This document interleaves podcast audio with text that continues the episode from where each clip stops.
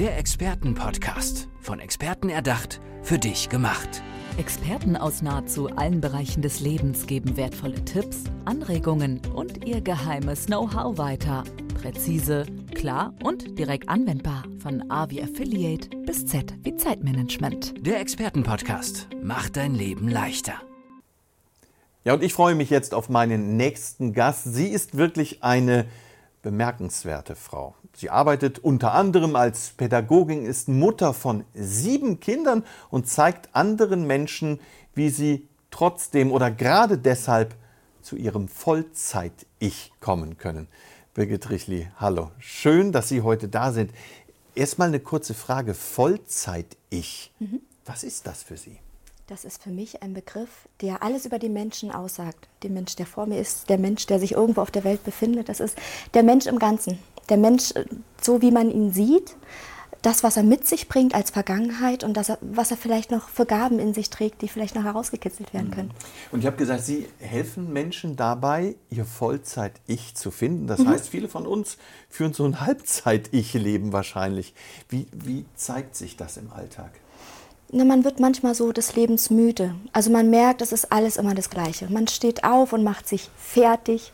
Schon mit dieser Begrifflichkeit geht man ins Bad, schmeißt sich vielleicht noch ein bisschen Schminke ins Gesicht oder tut seinem Körper mit Wasser was Gutes. Aber man hat sich eben fertig gemacht, schaut in den Spiegel, gibt nicht mal ein nettes Zwinkern, Lächeln, gar nichts, sondern man geht dann einfach seines Weges weiter und ist ja aber eigentlich schon fertig in den Tag gestartet. Das geht aber alles so, so automatisch dann. Man steigt äh, ins Auto, man ist dann Verkehrsteilnehmer, man geht ins Büro, man ist dann die Sekretärin zum Beispiel. So vergeht Tag für Tag und ähm, vielleicht kommt man an den Punkt, dass man das selber merkt, dass es irgendwie alles so, hm, vielleicht ist da noch mehr. Oder wenn man das Glück hat und ähm, sehr alt wird, blickt man dann zurück und überlegt sich, hätte da noch mehr sein können?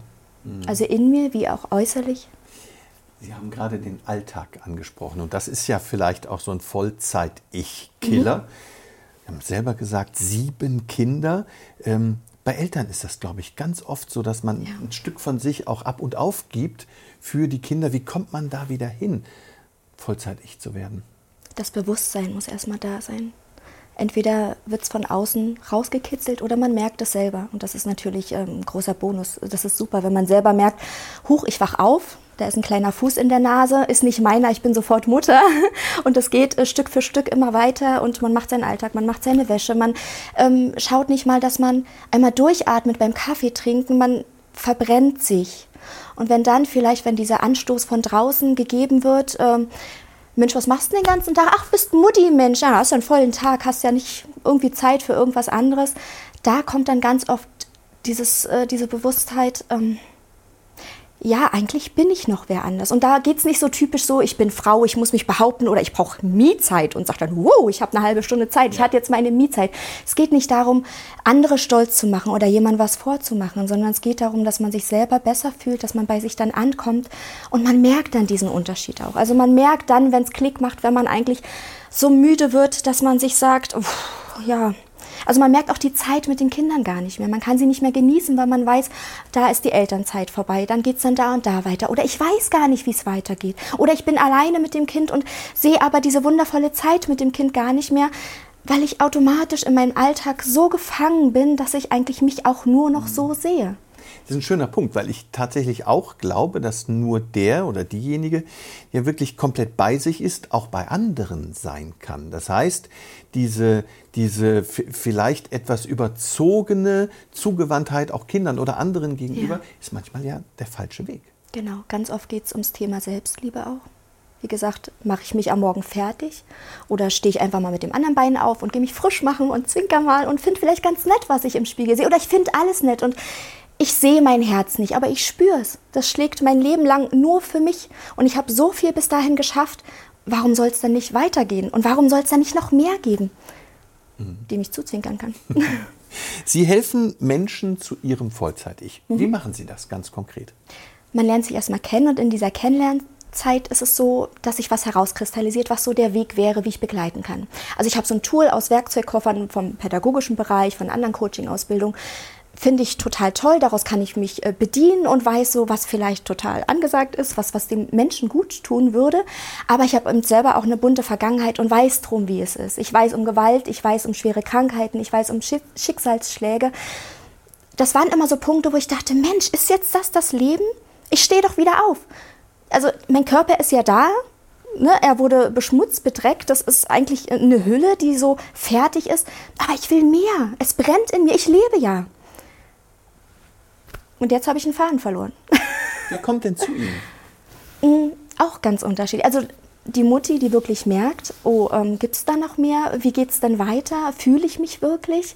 Da kann man ansetzen und schauen, wie sieht denn dein Alltag aus? Wo hast du denn kurz Zeit? Wo besinnst du dich denn mal? Wo spürst du dich denn mal?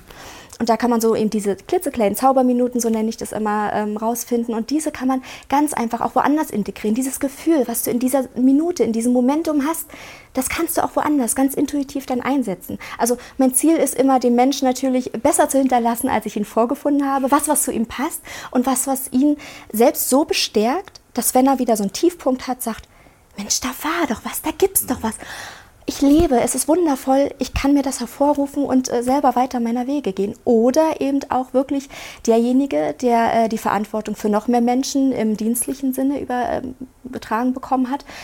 Das ist auch ein Unterschied. Ob er ins Büro geht mit der Haltung, mir geht's gut, ich bin selber für mich dankbar. Ich weiß, dass ich lebe und dass ich einen Heidenspaß heute vielleicht irgendwo haben werde.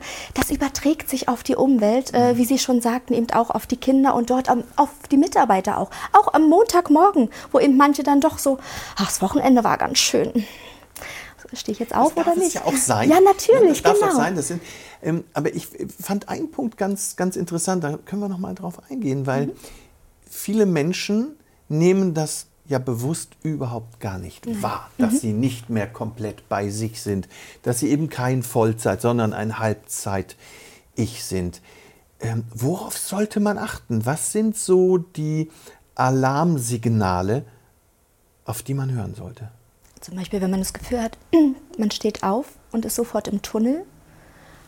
Die To-Do-Liste ist völlig in Ordnung und es gibt einen ja auch so eine, so eine Bestätigung, wenn man was abhaken kann. Das ist ja auch so ein mhm. kleines Glücksgefühl für ganz viele Menschen.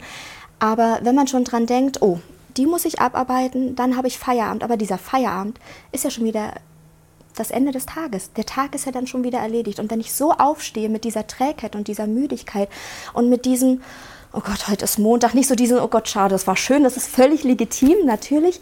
Aber wann ist die Woche wieder rum und man merkt äh, die Schmerzen, die man hat im Körper. Ich lebe auch mit Schmerzen, aber die bestimmen mich nicht. Die sind da. Ich kann es so nicht ändern und ich lebe damit und man kann damit leben und kann schöne Dinge trotzdem sehen.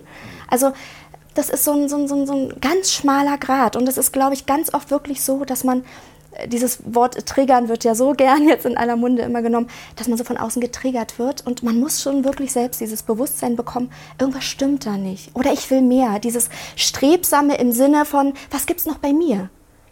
Ja, ich, mich wundert immer, dass Menschen so viel im wahrsten Sinne des Wortes aus halten. Ja. Solche ähm, Situationen, sei es in der Partnerschaft, sei es im ja. Beruf, über eine lange Zeit mit sich tragen. Sie haben es gesagt und dann oft erst im Alter feststellen, da wäre vielleicht noch mehr gegangen. Mhm. Und das ist ja eigentlich auch der Punkt, dass man Menschen sagt, Mensch, überprüft euch zwischendurch auch mhm. immer wieder. Was verändert sich denn bei den Menschen, wenn sie bei ihnen waren? Ganz oft können sie mehr schmecken, mehr riechen. Also die Sinne sind geschärfter, das ist unglaublich. Die Augen sind viel klarer, man kann ganz tief schauen. Vorher waren sie recht trüb, der Blick konnte nicht gehalten werden. So, so viel. Oder die Frisur ist plötzlich anders. Es ist ja auch, man ändert was von außen und man lebt quasi so gefühlt nicht mehr mit der, mit der Identität, die man vorher hatte, weil man die im Spiegel gesehen hat und es automatisch vielleicht so ein bisschen damit verknüpft hat und gibt sich ganz anders und fühlt sich ganz anders. Jetzt muss man nicht unbedingt äh, sich eine Glatze machen oder ähm, ich Wenn's weiß hilft. Nicht. Ja, natürlich, aber ne, ist nicht ja, aber so ein Impuls von außen bringt manchmal auch ganz viel. Eben anders aufstehen, sie stehen anders auf, sie stehen sie lachen, wenn sie aufstehen. Also da gibt es ganz, ganz, ganz, ganz viel. Oder ähm, das Schönste, was mir mal gesagt wurde, das kann ich auch einfach nicht vergessen. Du hast mir das Herz für, äh, für Tiere, ich denke mal ein Herz für Tiere, ähm, ja sicherlich vielleicht auch, aber für Kinder geöffnet. Sie hatte auch äh, schwere Gewalterfahrungen in der Kindheit gehabt. Wir hatten so Parallelen und haben darüber gesprochen und haben uns an einem Punkt gefunden, wo sie äh, von mir sehr viel wissen wollte. Und das hat sie so bekräftigt, bekräftigt dass sie plötzlich gesagt hat, du, ich habe jetzt keine Angst mehr. Ich habe keine Angst mehr vor diesem Gefühl, wie der Körper sich verändert. Das ist ja einfach eine krasse Veränderung für eine Frau, wie sie sich dann selbst auch nochmal anders erlebt. Da beginnt ja ein ganz anderer neuer Lebensabschnitt, gerade beim ersten Kind. Da begann auch so meine ähm, persönliche Reise in die, in die Fort- und Weiterbildung, wollte ich gerade sagen, in die Persönlichkeitsentfaltung, also so vor rund 20 Jahren. Und sie hat so das Gefühl bekommen, sie hat die Kraft, weil sie will es so sehr. Und dann sagte sie mir, du hast mir das Herz für Kinder geöffnet. Und da kriege ich jedes Mal Gänsehaut. Das ist, wenn sowas ausgesprochen wird, dann ist das. Aber warum tun wir uns eigentlich so schwer, uns für solche Situationen aus uns heraus zu öffnen? Also manchmal, glaube ich, lebt man auch sehr gemütlich. Es funktioniert mhm. ja alles. Also man geht seiner Arbeit nach, man hat dann das Geld auf dem Konto, man überlegt, ja, ich fahre vielleicht einmal äh, im Jahr in Urlaub. Man hat so seine Struktur, die einen auch Kraft gibt. Also Rituale sind ja auch bekräftigend und ich glaube, es ist schwer, einmal darin die Hoffnung zu sehen, dieses zu verlassen, dass es da mehr gibt und dass es wirklich funktioniert. Und einmal eben dieses, ach, es ist so schön. Eigentlich ist es so schön. Aber es ist eben so schön, bis man merkt, dass es vielleicht schön ist, aber irgendwann schön gleich war. Schön langweilig, schön einfach so dahingelebt. Ja, und das Schöne erkennt man ja gar nicht mehr, mhm. wenn es eben nicht zwischendurch mal das Unschöne gibt. Ja. Haben Sie vielleicht so, so zwei, drei kleine Hacks, wie Sie sich auch immer wieder daran erinnern, an Ihr Vollzeit-Ich? Ich lächle mir morgens zu. Ja, also ja, also klassische also Rituale. Ja, ganz, aber intuitiv. Also ich habe mir nicht gesagt, oh, das und das hilft mir vielleicht oder ich atme wirklich bewusst dann mal in mich hinein und nehme auch die Tasse ganz anders in die Hand und nehme diesen Moment wahr. Mit mir in der Stille. Und das sind vielleicht ein paar Sekunden. Also ich bin eigentlich ein recht äh, lebendiger Mensch, aber ähm, doch, das, das gelingt mir da dann ganz gut, genauso wie auch den Raum zu halten, im Zoom-Raum, diesen Raum so, dass ich Zeit geben kann, dass ich den Raum mit Kraft halten kann und mit Energie und dann schauen wir, was zurückkommt.